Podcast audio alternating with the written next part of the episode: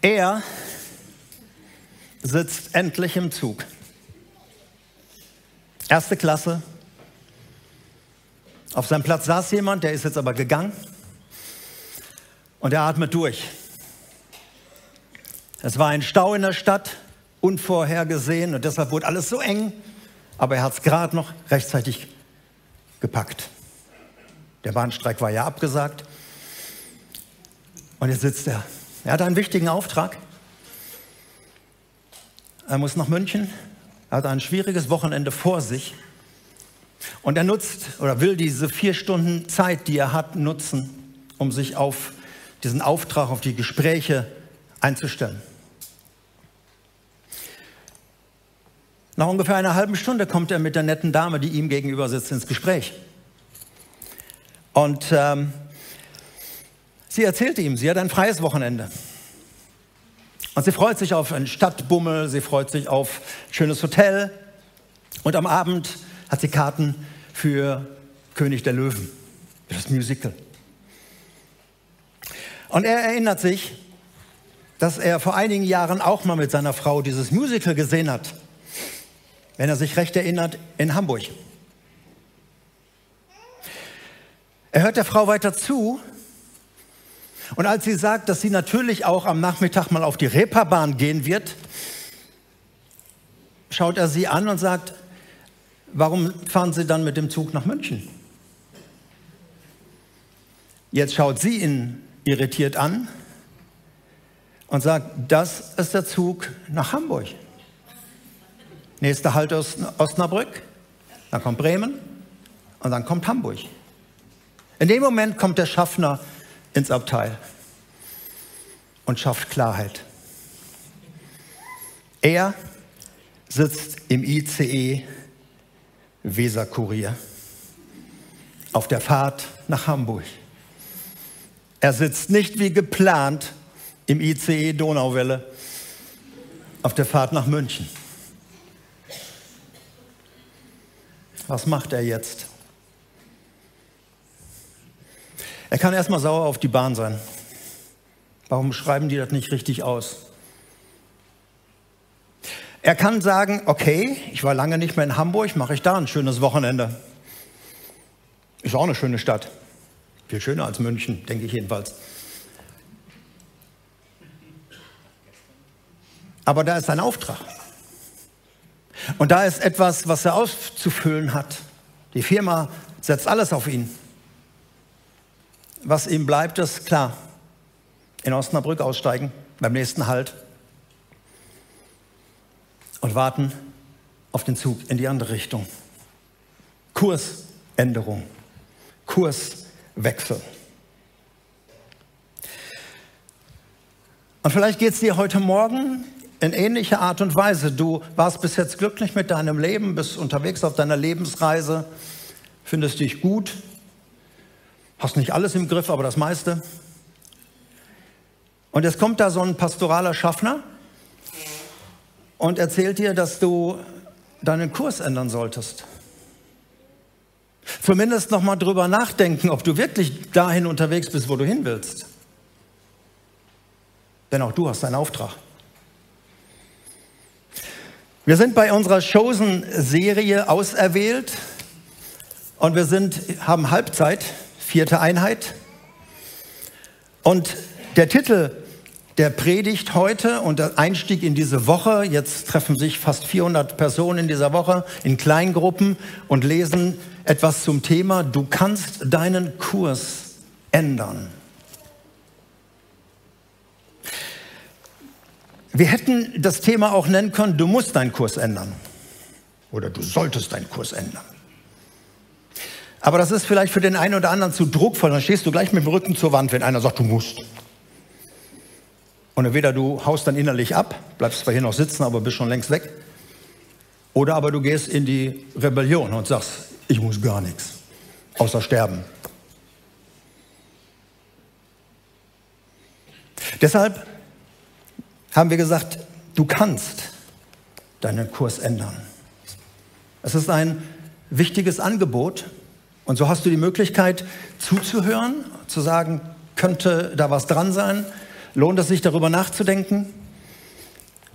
Und ich möchte dich einladen, das zu tun. In den ersten drei Sessions von The Chosen ging es immer wieder und auch heute in dieser Folge um das Alte Testament zunächst mal. Da ist immer der Einstieg. Und manche haben sich vielleicht bereits gefragt, warum, warum gehen die immer da ins Alte Testament? Wir leben doch im Neuen Testament, wir leben doch unter der Gnade Gottes und nicht unter dem Gesetz. Das stimmt. Aber ich merke immer mehr, wie wichtig es ist, Menschen einen Überblick zu geben, auch über das Alte Testament. Ich unterrichte das beim Momentum College. Ich unterrichte es seit einigen Jahren in Tschechien an der Bibelschule immer das Alte Testament im Überblick, weil wir einfach mitgekriegt haben, dass viele, auch viele Christen, die so damit groß geworden sind, ein paar Geschichten aus dem Alten Testament vielleicht kennen, von Daniel und David und in der Löwengrube da der eine und der eine gegen den Goliath und so weiter. Aber so die Zusammenhänge des Alten Testamentes verstehen viele nicht. Und das ist der Grund, warum sie deshalb auch viele Sachen im Neuen Testament nicht verstehen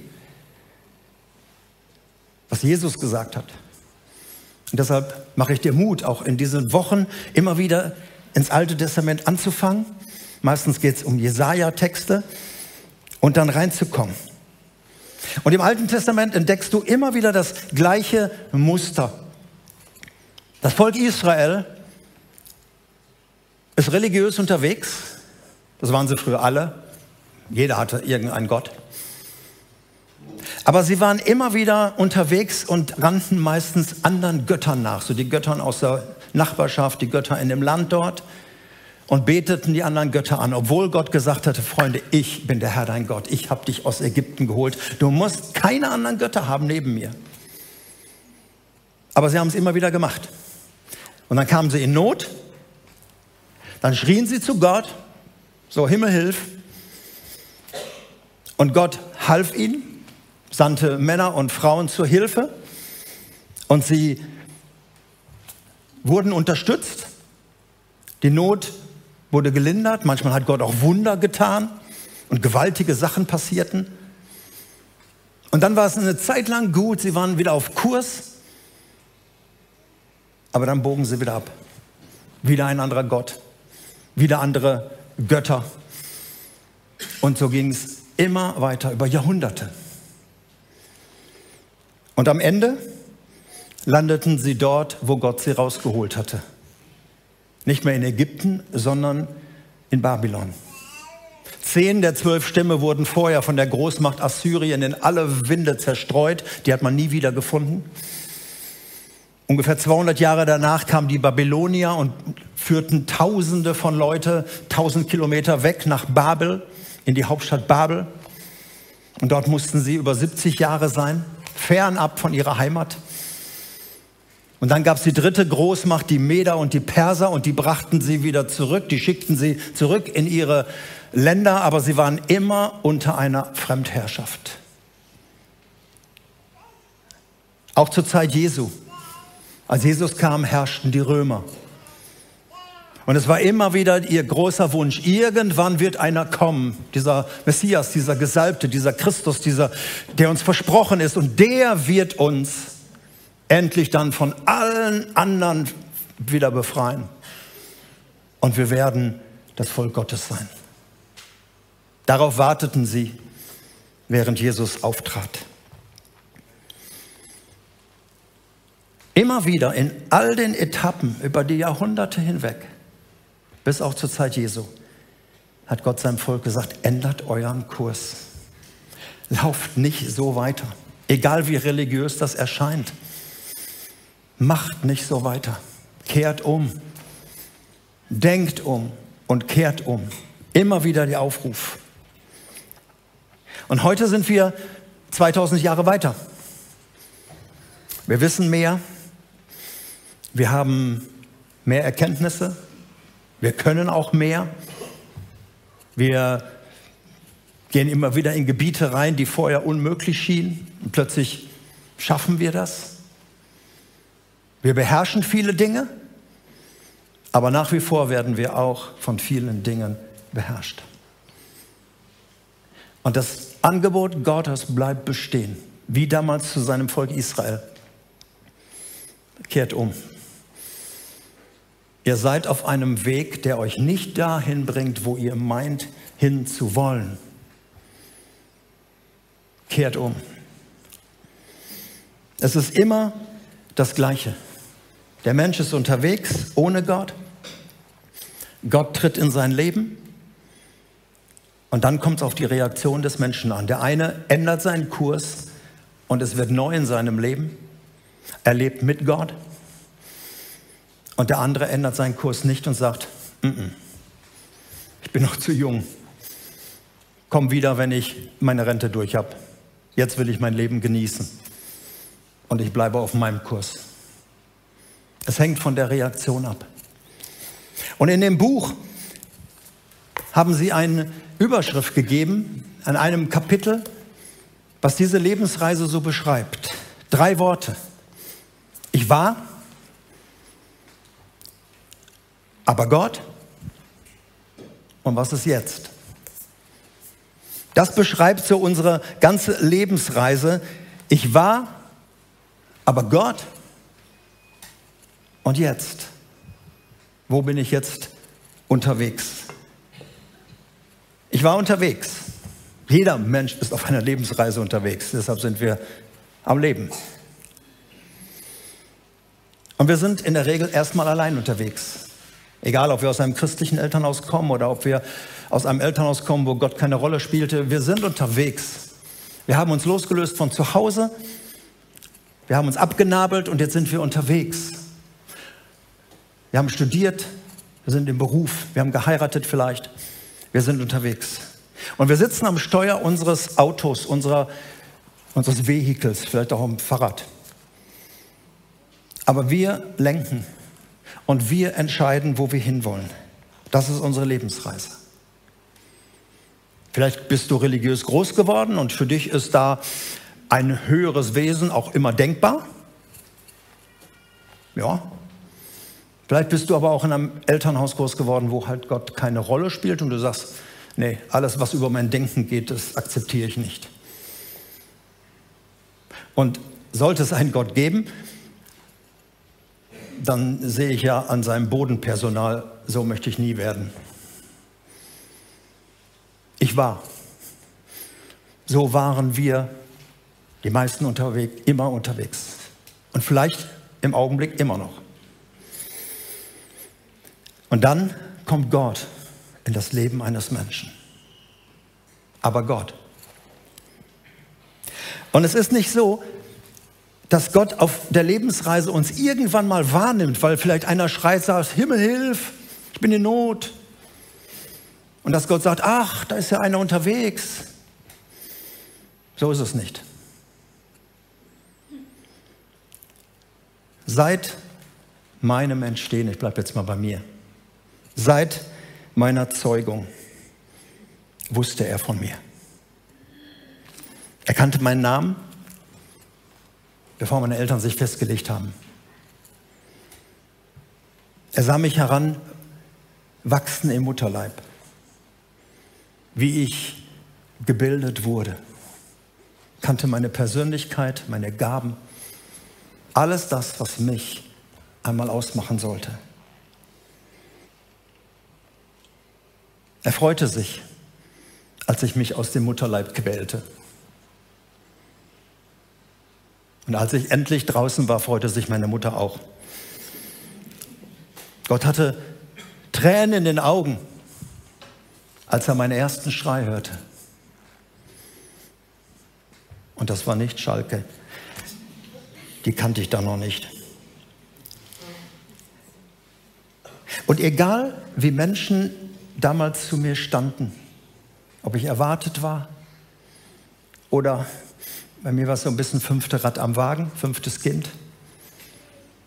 Meine Mutter hat einmal gesagt, ja, den kriegen wir auch noch groß. Gott war begeistert von dem, was er da sah und geschaffen hatte. Und vielleicht denkst du, wow, du hast aber Glück gehabt. Was ist mit mir?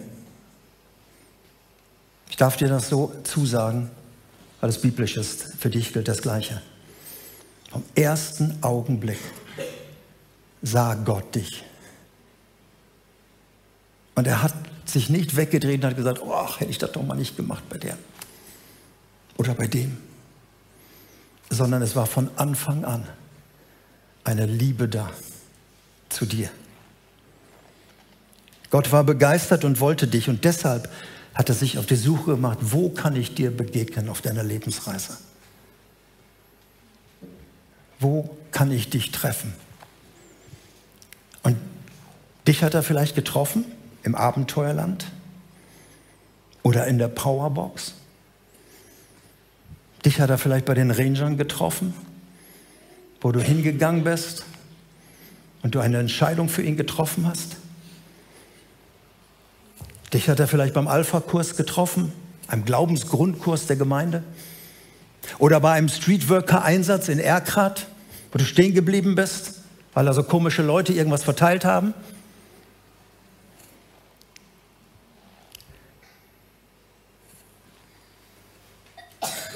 Vielleicht ist er dir begegnet aufgrund einer sehr schweren Krise in deinem Leben, dass du deine Heimat verlassen musstest. Die Ukraine. Du bist hierhin gekommen. Und hier ist dir Gott begegnet. Vielleicht aber auch, weil dein Ehepartner immer und immer wieder gedrängt hat, komm doch mal mit. Oder dein Sportkamerad. Vielleicht ist Gott dir begegnet, weil ich deinen Ehepartner beerdigt habe. Und das war deine offene Tür, hier in die Gemeinde zu kommen. Ich möchte euch Mut machen, ihr Lieben, in den Live-Groups, dass ihr euch eure Geschichte, wenn ihr es noch nicht getan habt, mal erzählt. Wo ist Gott mir begegnet? Wo hat er mir auf die Schulter getippt? Wo hat er mich auf dem Boden liegen sehen, in meinem Elend? Aber Gott. Und dann das dritte Wort, und jetzt. Jetzt sitzt du hier. Hast dich vielleicht schon taufen lassen, bist Kind der Familie, bist in der Lounge gerade oder sitzt zu Hause, bist heute nicht im Präsenzgottesdienst und bist mit Gott unterwegs. Oder du sitzt hier und bist immer noch nicht sicher. Du hast schon gemerkt, da ist etwas, was angeklopft hat. Da ist jemand, der sich bemerkbar machen will. Aber du bist immer noch unsicher, ob es nicht zu schön ist, um wahr zu sein. Ob es nicht vielleicht ein böser Traum ist, dass sich das irgendwie als Masche, weil die alle so nett sind, das kann doch nicht wahr sein. Wo ist das Kleingedruckte? Vielleicht hast du immer noch das, die Angst, die wollen nicht mein Seelenheil, sondern die wollen mein Portemonnaie und bist deshalb ein bisschen vorsichtig. Ich kann das gut verstehen. Sei weiter vorsichtig, bis du dir sicher bist. Aber was ich dir sagen kann, ist, Gott klopft an in deinem Leben. Und egal wo du stehst, du kannst deinen Kurs ändern.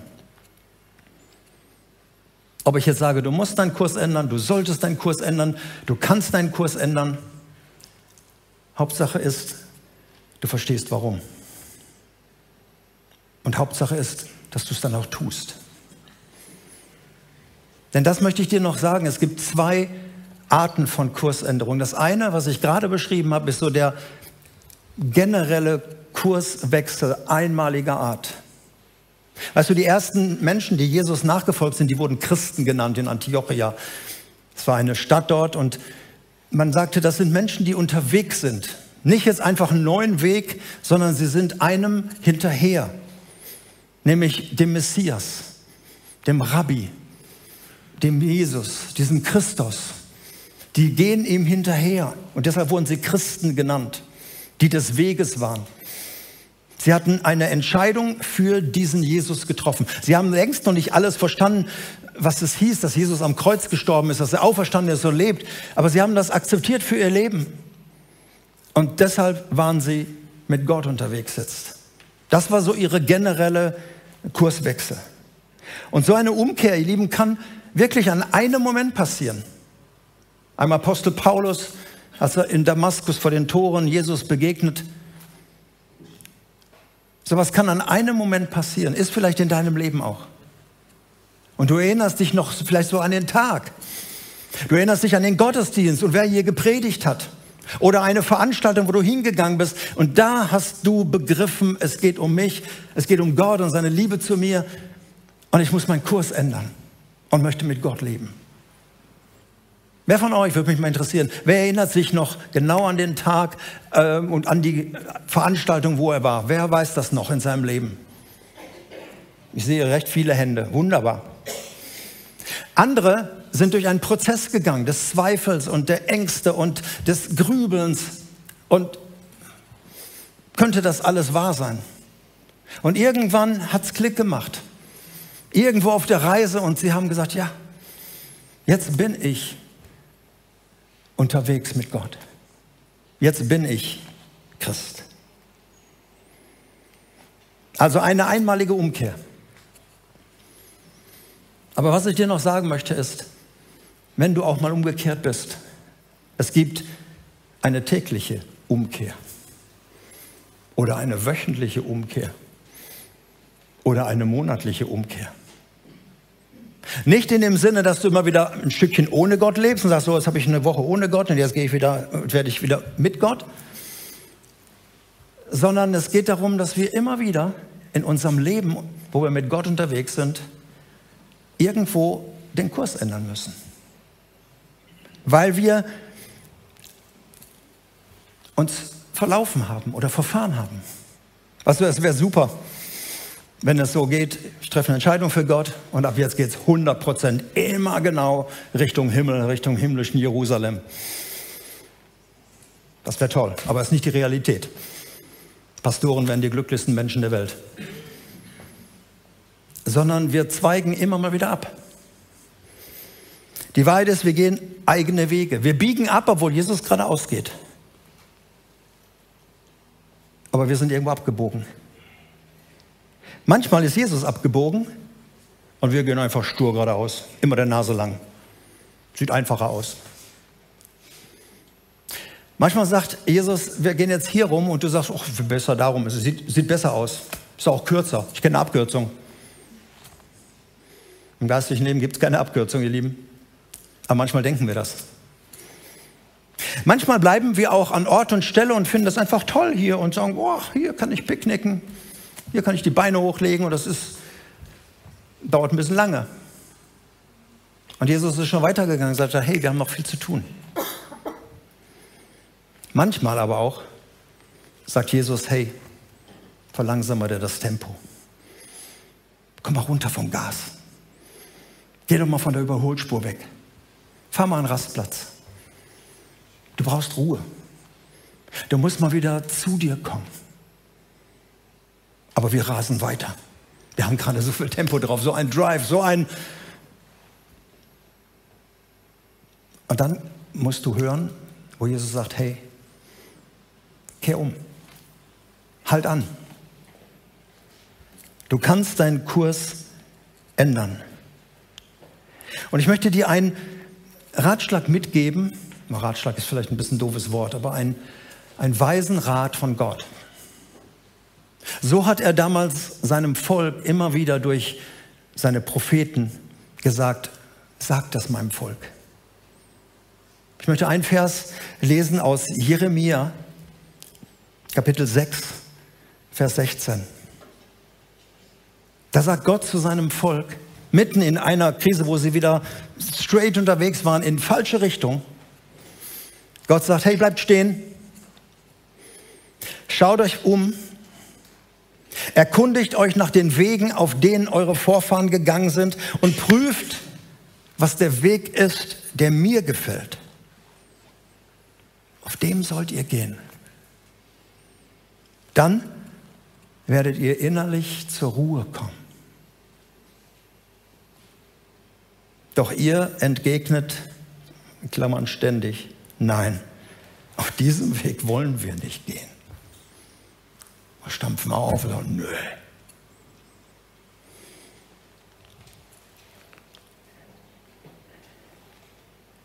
Gott sagt dir, und nimm das vielleicht mal ganz persönlich, bleib stehen. und schau dich um. Und sieh mal, wo du jetzt gerade gelandet bist. Jesus hat seinen Jüngern einmal den Satz gesagt, an, an den Früchten sollt ihr es erkennen, ob ein Weg gut ist oder nicht. Schau auf die Früchte. Und deshalb sagt Gott, hey, schau dich mal um. Wie sind die Früchte im Augenblick deinem Leben? Wie geht es deinem Herzen, mein lieber Mann, mein lieber Sohn, meine liebe Tochter? Wie geht es deiner Beziehung? Wie geht es deiner Familie? Wie geht es deinem Körper?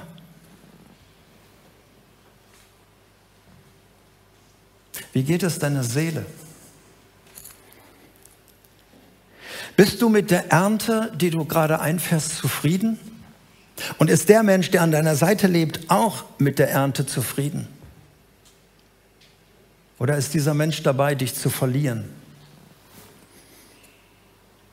Und das kriegst du nur mit, wenn du wirklich mal stehen bleibst, bevor du den Kurs wechselst, anhältst. Wo bist du abgebogen? Wo hast du selbst den Kurs geändert? Und ein paar Beispiele, wo dringend Kursänderung angesagt ist. Wenn zum Beispiel in deinem Leben eine große Unzufriedenheit oder auch Undankbarkeit stattfindet. Man hört dich nur noch nörgeln über alles, über Gott und die Welt. Unzufrieden, undankbar. Immer so das Gefühl, oh, mir geht es nicht gut.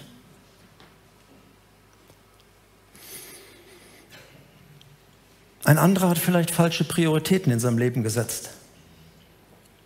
Zu Lasten der Familie, zu Lasten der Kinder. Das ist kaum noch da.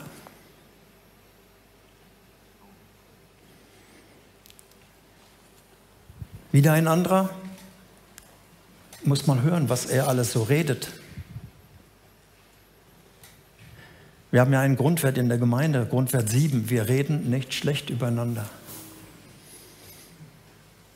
Aber manchmal müssen wir anhalten und sagen, hey, mein Reden ist so unsensibel, so nörglerisch. Diese Unzufriedenheit, diese Undankbarkeit, die drückt sich in meinen Worten aus. Und das macht so viel kaputt in der Umgebung. Vielleicht entdeckt ein anderer, dass er immer nur noch konsumiert, immer nur nimmt, aber nicht bereit ist, auch zu geben von dem, was man empfängt. An Zeit, an Energie, an Geld zur Verfügung zu stellen. Ich könnte viele Beispiele noch nennen, Wertschätzung des anderen Geschlechts, Vielleicht ist es in deinem Leben auch ein Suchtthema, wo du einfach merkst, ich stolper immer wieder in, in das Gleiche rein. Du kannst deinen Kurs ändern. Und Gott sagt dir, bleib erstmal stehen. Schau dich um. Und dann sieh nach, wo du abgebogen bist. Welche Entscheidung war es, die ungut war? An welchen Menschen hättest du dich nicht hängen sollen? Welche Entscheidung hättest du nicht treffen sollen? Da bist du abgewogen. Und schau wieder nach, wo der Weg ist, den ich dir zeige. Schau nach.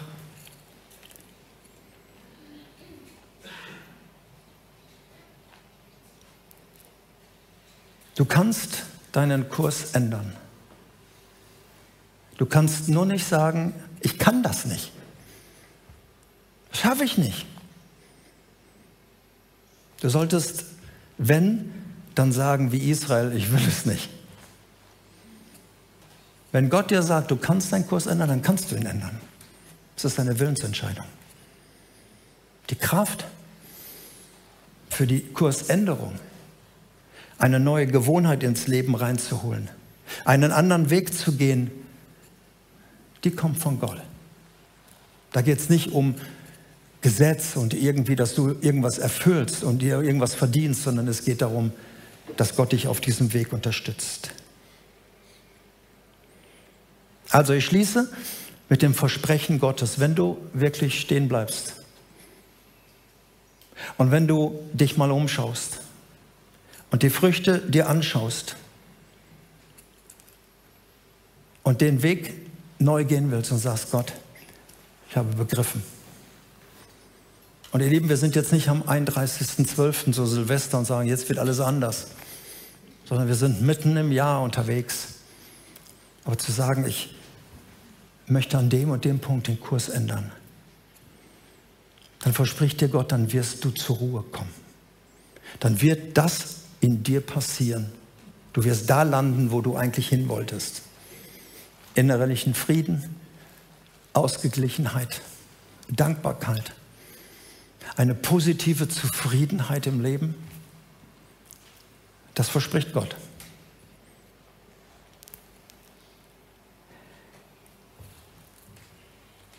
Ich möchte euch herausfordern, in der kommenden Woche, wenn ihr über diese Dinge denkt.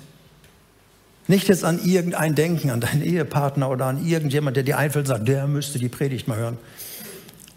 Sondern bleib einfach bei dir, so wie ich bei mir bleibe.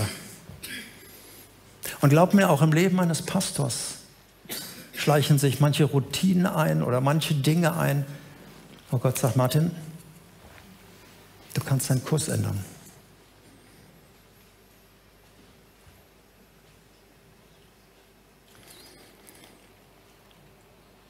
Ein letzter Bibelvers.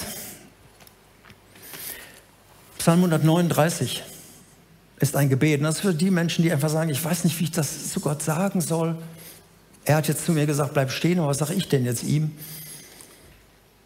Psalm 139, die letzten beiden Verse, die lauten, erforsche mich Gott und erkenne mein Herz. Prüf mich und erkenne meine ganzen Gedanken. Und bitte zeig mir, wenn ich auf irgendeinem falschen Wege gehe und führe mich den Weg zum ewigen Leben. Das ist eines der schönsten, der herausforderndsten, aber auch der schwersten Gebete. Nämlich, weil Gott unser Gebet erhört. Und er wird dir den Weg zeigen. Wenn du ehrlich vor ihm stehst. Wenn du sagst, ich weiß es nicht, wo ich abgebogen bin. Ich weiß nicht, warum es mir so schlecht geht im Augenblick. Ich weiß es nicht. Wenn du dieses Gebet betest aus Psalm 139, verspreche ich dir eins.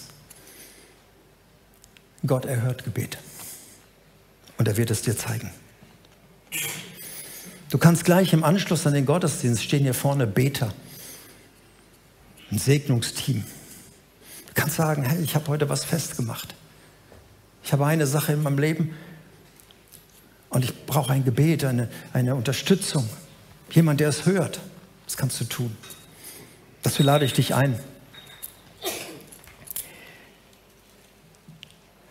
Ich möchte dir aber auch die Chance geben, der du hier sitzt und immer noch sagst, mir fehlt immer noch diese radikale Umkehr. Ich habe viel gehört, ich weiß viel, ich war schon öfter hier, aber ich, noch, ich, ich bin noch alleine unterwegs.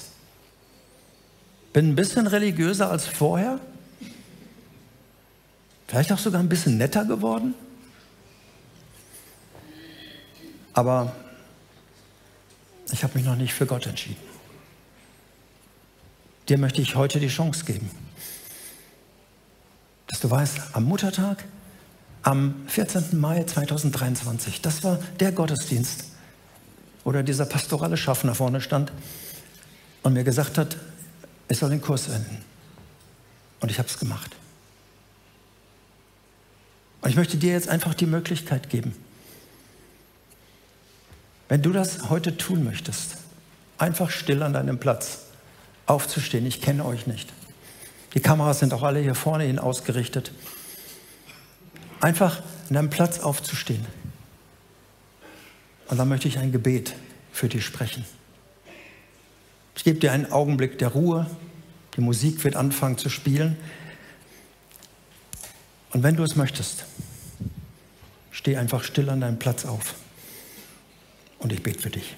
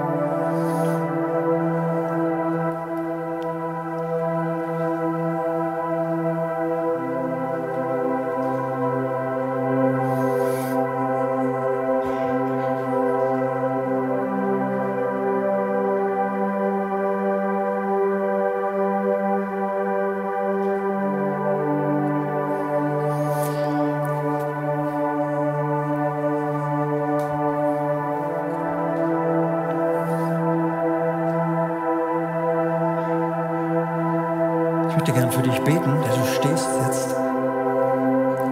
Jesus hat einmal gesagt, wenn einer umkehrt und den Vater kennenlernen möchte, wenn einer umkehrt und Buße tut, dann wird ein Freudenfeuer im Himmel sein. Und hier stehen einige heute Morgen.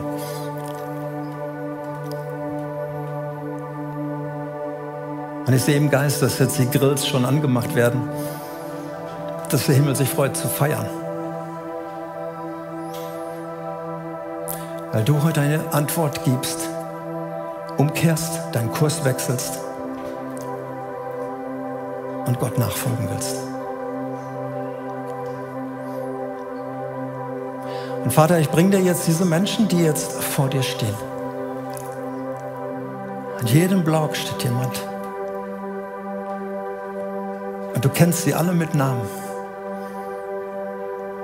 Und du weißt alles um jeden Einzelnen, von Zeugung an. Und heute ist dein Augenblick, dich vorzustellen. Als Gott von Ewigkeit zu Ewigkeit, als Vater, als Sohn und Heiliger Gast.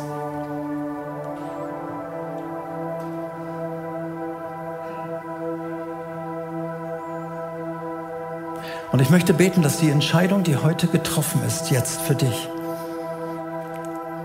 sie ist eine Entscheidung für Zeit und für Ewigkeit.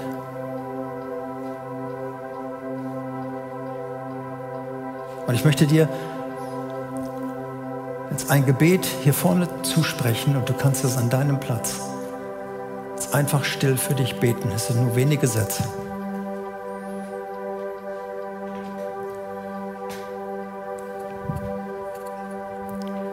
Jesus, ich komme jetzt zu dir.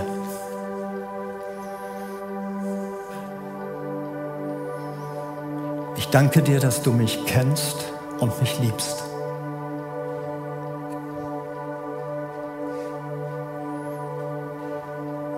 Ich danke dir, dass du für mich am Kreuz gestorben bist.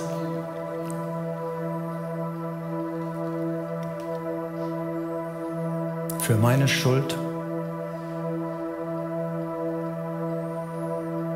Aber dass du auch auferstanden bist und lebst.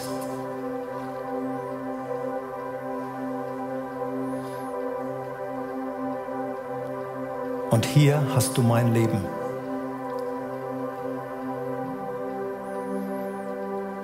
ich will dir folgen.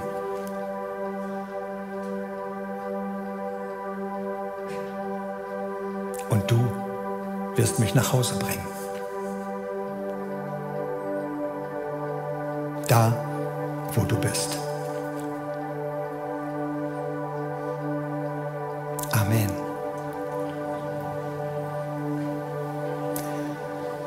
Ich danke euch, ihr Lieben.